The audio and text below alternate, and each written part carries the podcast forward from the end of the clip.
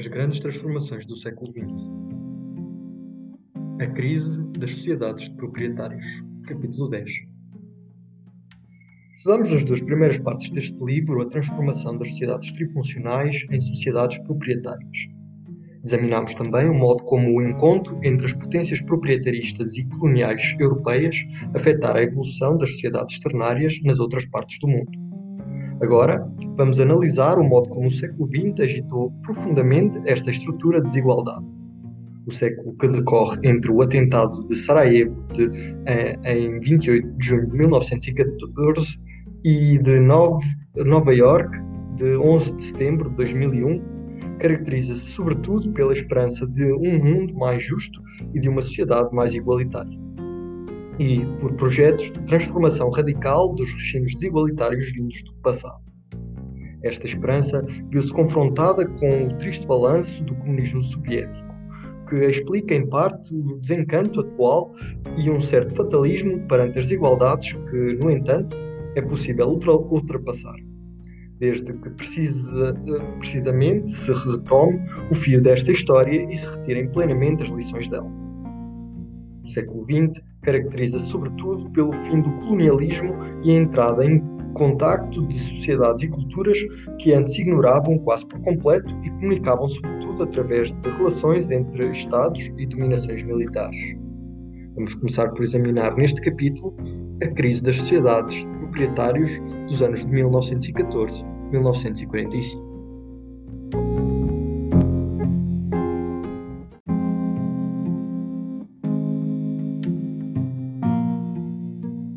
Repensar a grande transformação da primeira metade do século XX. Entre 1914 e 1945, a estrutura das desigualdades mundiais, tanto no interior dos países como a nível internacional, também conheceu talvez a transformação mais rápida e mais profunda jamais observada na história dos regimes desigualitários. Em 1914, nas vésperas da guerra, as potências europeias, inseparavelmente proprietaristas e coloniais, estão no auge do seu poder, em 1945, pouco mais de 30 anos depois, a propriedade privada desapareceu no sistema comunista que se impôs na União Soviética e, em breve, na China e na Europa de Leste. Perdeu grande parte do seu domínio nos países que permaneceram nominalmente capitalistas, mas que na verdade estão a caminho de se tornar sociais-democratas, com misturas variáveis de nacionalizações, de sistemas públicos de educação e de saúde e de impostos com uma pesada progressividade sobre os rendimentos e patrimónios mais elevados. Os velhos Estados-nação europeus autodestruíram-se e o seu reinado foi substituído por uma competição ideológica mundial entre comunismo, capitalismo e capitalismo encarnada por duas potências estatais de dimensões continentais, a União Soviética e os Estados Unidos da América. Vamos começar por avaliar a dimensão da queda das desigualdades de rendimentos e de patrimónios ocorrida na Europa e nos Estados Unidos durante a primeira metade do século XX e, sobretudo, do desmoronar do peso da propriedade privada que se desenrola nesses países entre 1914 e 1945. Veremos que as destruições materiais ligadas às guerras apenas explicam uma parte minoritária dessa evolução, mas que não é despicienda no caso dos países mais antigos atingidos. Esse desmoronamento decorre também e, sobretudo, de uma grande quantidade decisões políticas que foram tomadas de urgência, mas cujo ponto comum é que visavam reduzir o ascendente social da propriedade privada. Analisaremos também o papel central desempenhado pela invenção da progressividade fiscal de grande dimensão durante a primeira metade do século XX. Estudaremos, por fim, as condições político-ideológicas que tornaram possíveis este ponto de viragem histórico, e em particular esta grande transformação das atitudes perante a propriedade privada e o mercado, analisada logo em 1944 por Karl Polanyi. As diferentes decisões financeiras legais, sociais e fiscais tomadas entre 1914 e 1950 foram, é certo, produto de lógicas acontecimentais específicas. Essas decisões remetem sobretudo para transformações profundas e duradouras nas percepções sociais do sistema de propriedade privada, da sua legitimidade e da sua capacidade de trazer prosperidade e de proteger das crises e das guerras.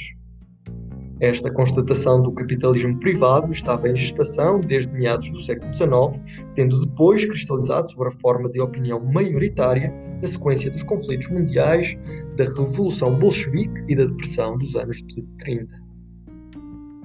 Após esses choques, já não era possível continuar a confrontar-se com a ideologia dominante até, até 1914, com base na quase sacralização da propriedade privada e de uma crença absoluta nos benefícios da concorrência generalizada.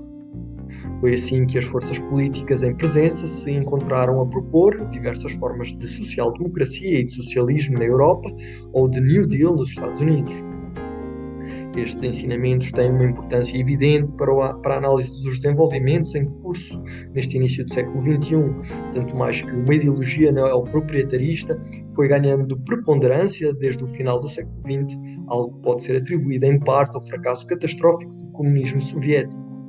Contudo, isso também se explica pelos acontecimentos, pelo acontecimento da história e da divisão dos saberes económicos e históricos, bem como pelas insuficientes insuficiências das soluções sociais-democratas eh, em vigor em meados do século XX e cujo inventário é urgente fazer hoje em dia.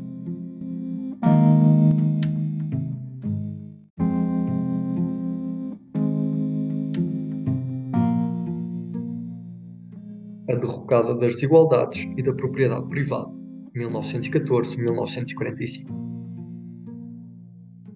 A queda das sociedades proprietárias entre 1914 e 1945 pode ser analisada como uma consequência de um triplo desafio.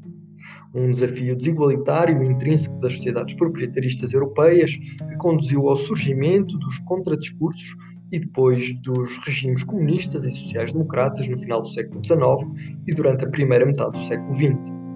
Um desafio desigualitário externo ligado à contestação da origem da, da ordem colonial e aos movimentos independentistas cada vez mais fortes durante o mesmo período. E, por fim, um desafio nacionalista e identitário que levou as potências europeias a uma concorrência cada vez mais exacerbada e, finalmente, à sua autodestruição guerreira e genocida entre 1914 e 1945. É a conjugação destas três crises intelectuais profundas a emergência do comunismo e do socialismo, o crepúsculo do colonialismo e a exacerbação do nacionalismo e do racialismo e de trajetórias acontecimentais específicas que explicam o carácter radical da contestação e da transformação observada. Comecemos por avaliar a dimensão da redução histórica das desigualdades socioeconómicas e do desmoronar da propriedade privada que se desenrolam no decurso deste período. Comecemos pelas desigualdades de rendimentos.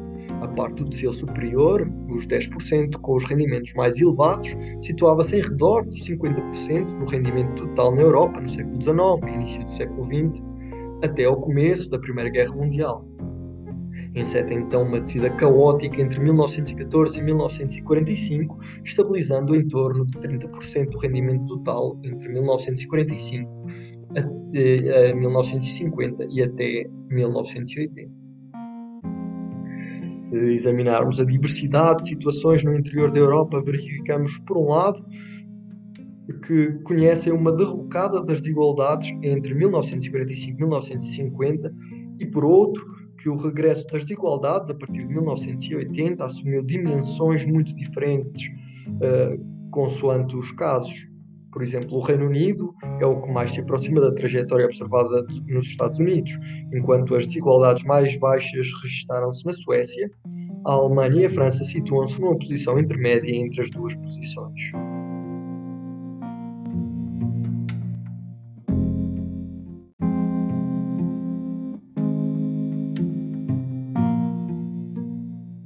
Do proprietarismo europeu ao neoproprietarismo americano.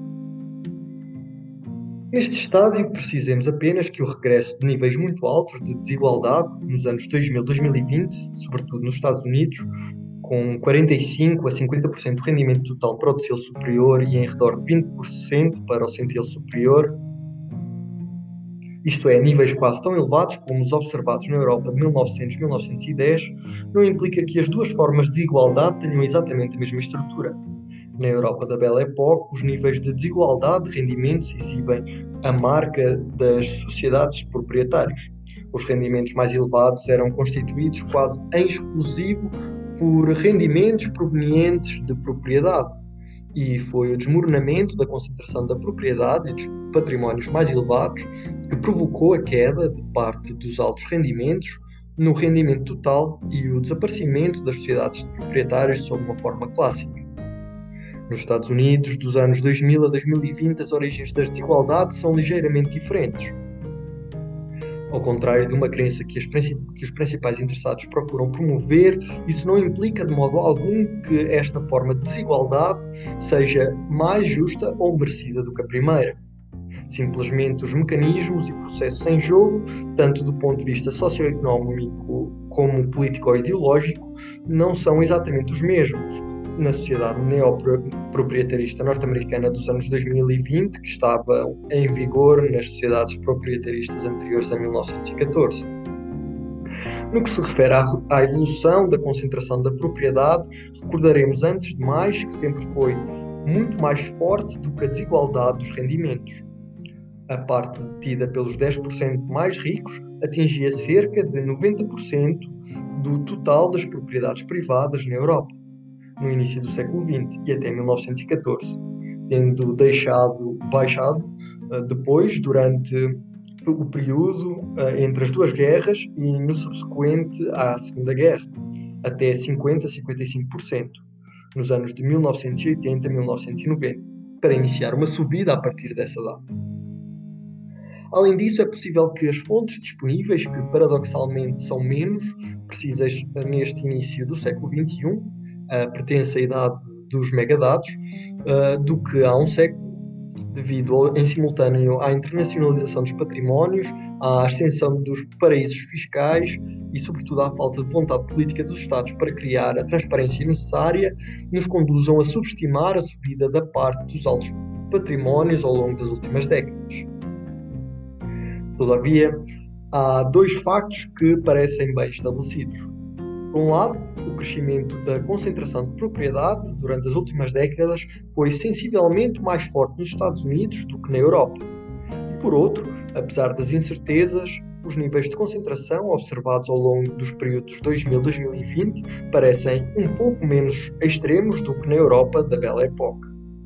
Nos Estados Unidos, a parte do tecido superior situava-se de acordo com os últimos dados disponíveis, entre 70% a 75% do total da propriedade privada nos anos 2010, o que é provavelmente, é evidentemente considerável, mas continua a ser menos elevado do que os níveis da ordem de 85 a 95 observados em França, na Suécia ou no Reino Unido por volta de 1900-1910 devido à rapidez das evoluções em curso, não está excluído, todavia, a parte detida pelos 90% menos ricos. Uh, continua a baixar ao longo das décadas futuras. Os Estados Unidos poderiam atingir então o mesmo nível de hiperconcentração patrimonial observado na Europa do século XIX e início do século XX. No entanto, essa é apenas uma das trajetórias possíveis, porque, como veremos mais adiante, não é impossível que novas formas de, de, formas de plataformas redistributivas se imponham nos Estados Unidos neste início do século XXI.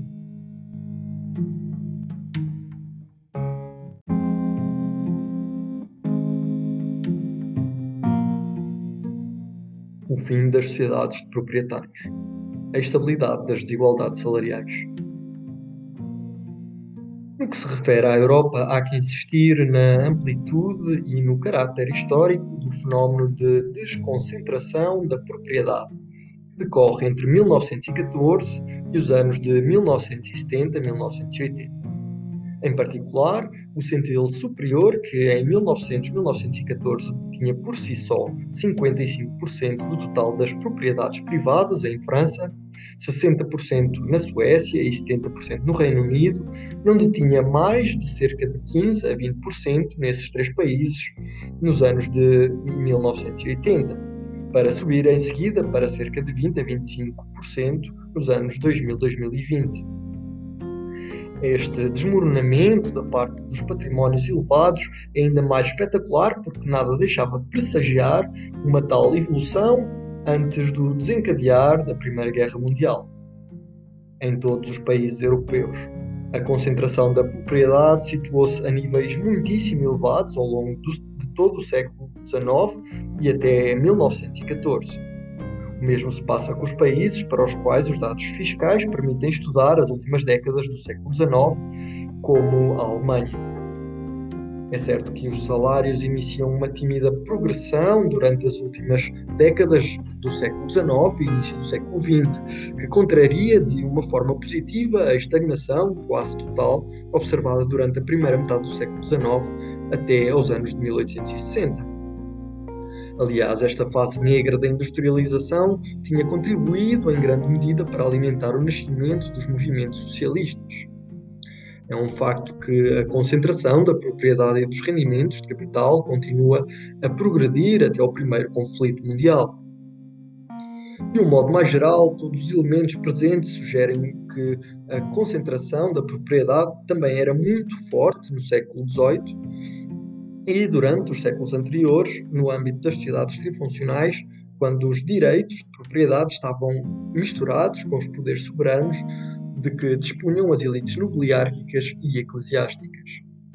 A queda da concentração da propriedade que se desenrolou ao longo do século XX constitui uma novidade histórica de tomo cuja importância não poderia ser subestimada.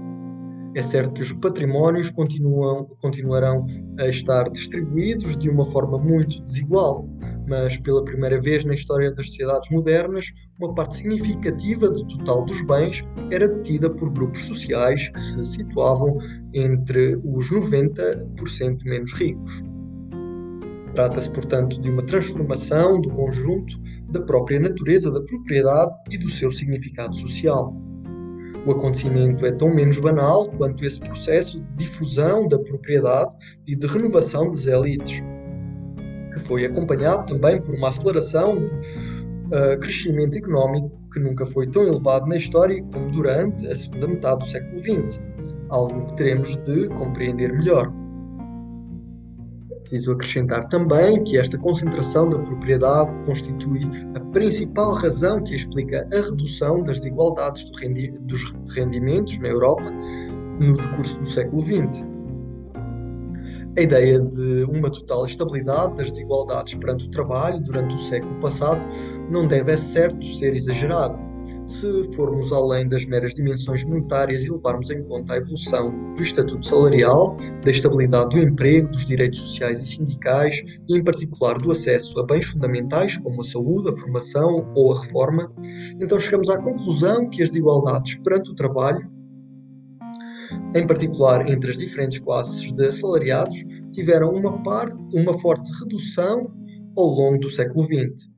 É um facto que, do ponto de vista estrito das diferenças entre rendimentos monetários, uma questão que tem a, a, sua importância para as relações de poder entre as pessoas e as desigualdades de rendimentos do trabalho, permaneceram relativamente estáveis e só a desconcentração de propriedade uh, e dos rendimentos dela provenientes permitiu a redução das diferenças de rendimento total. Todos os elementos disponíveis para os outros países europeus indiciam resultados semelhantes.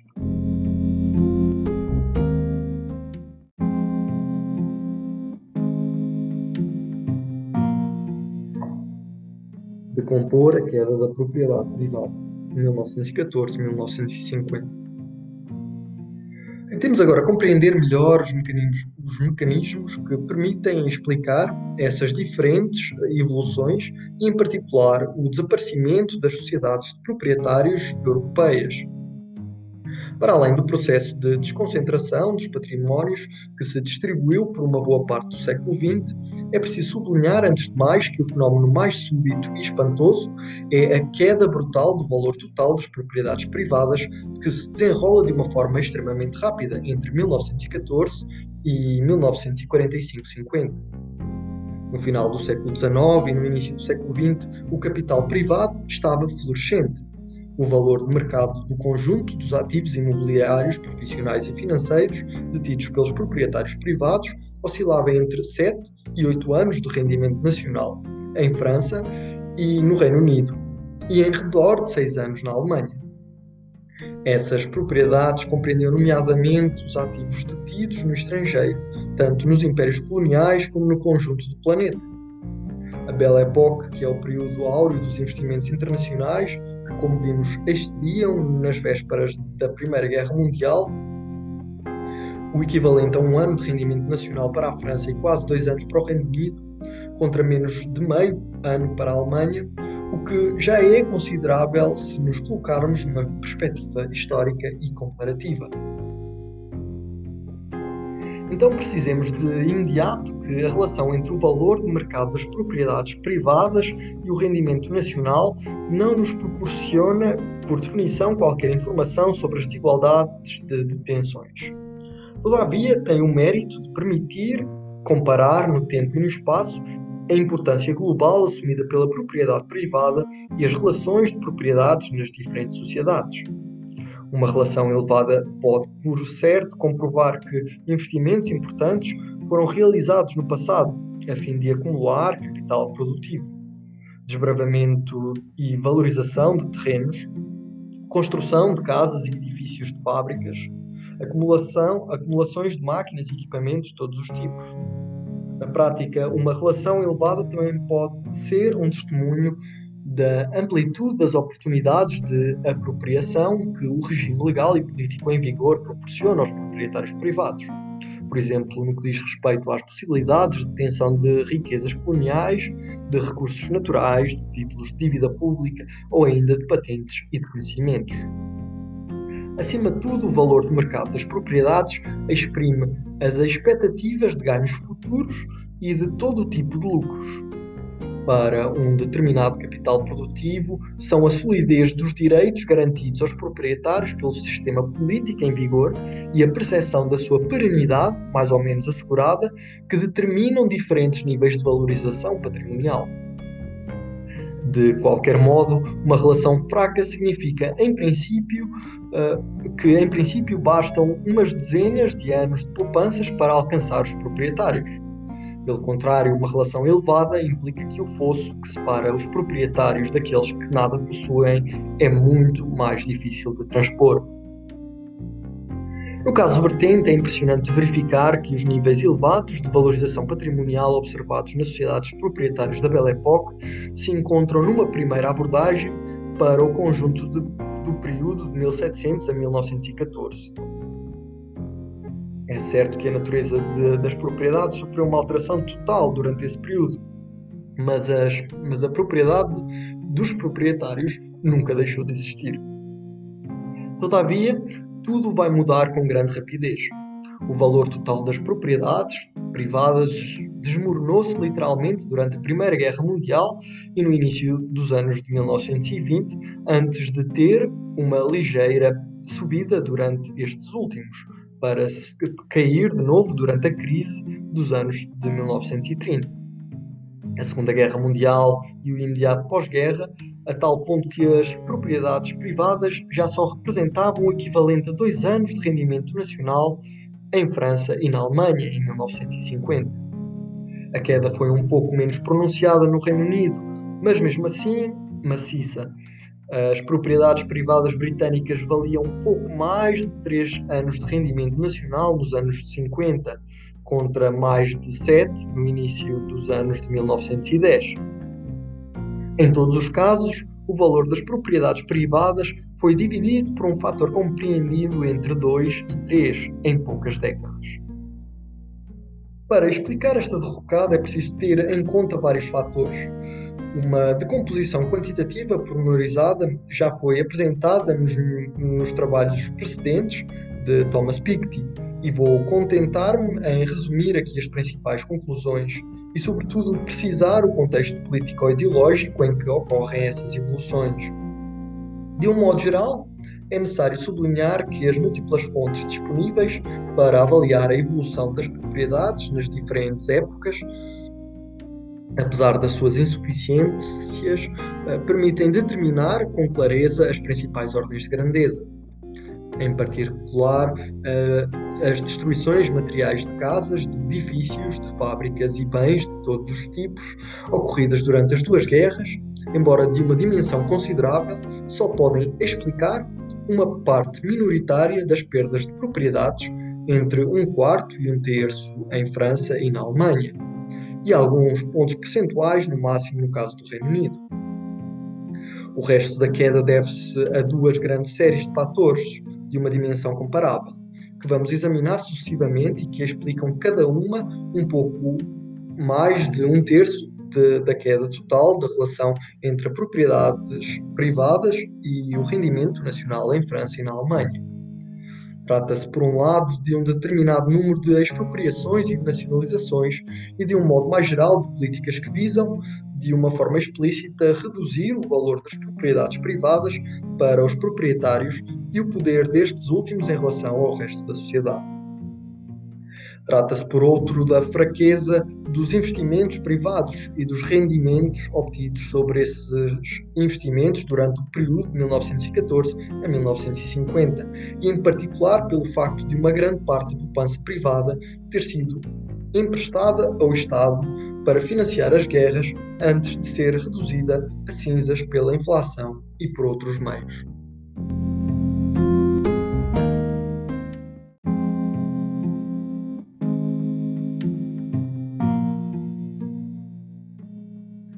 Expropriações, nacionalizações, sanções e economia mista. Comecemos pelas expropriações. Um dos exemplos mais emblemáticos diz respeito aos investimentos estrangeiros, na Rússia.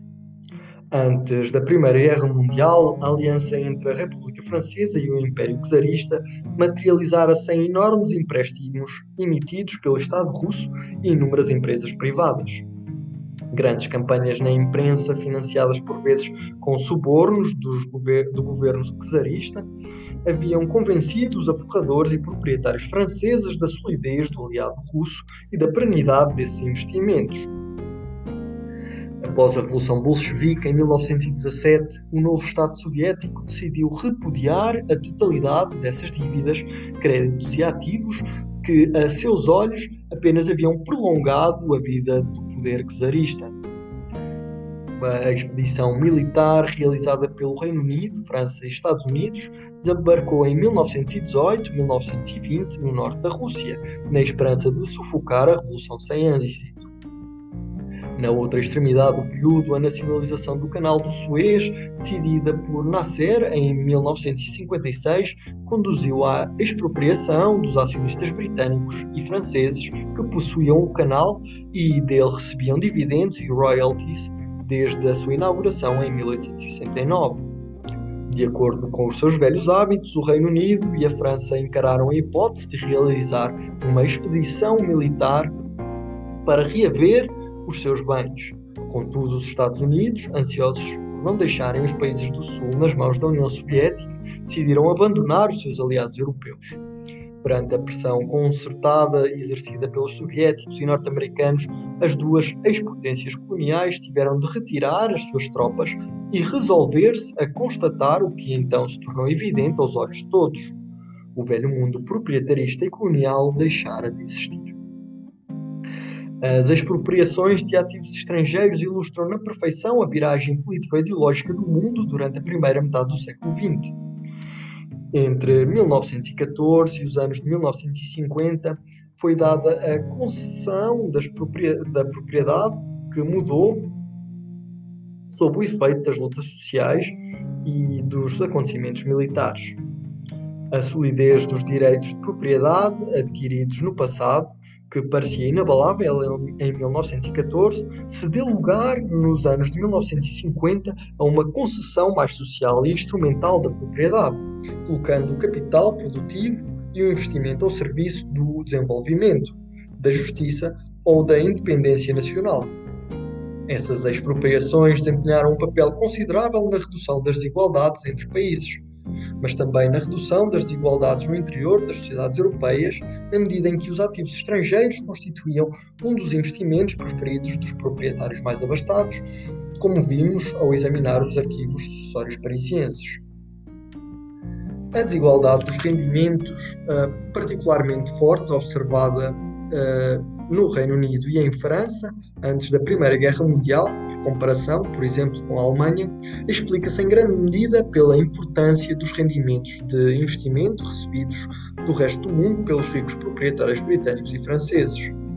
Neste sentido, o regime desigualitário intrínseco às sociedades europeias tinha uma estreita ligação com a estrutura externa da desigualdade aos níveis internacional e colonial.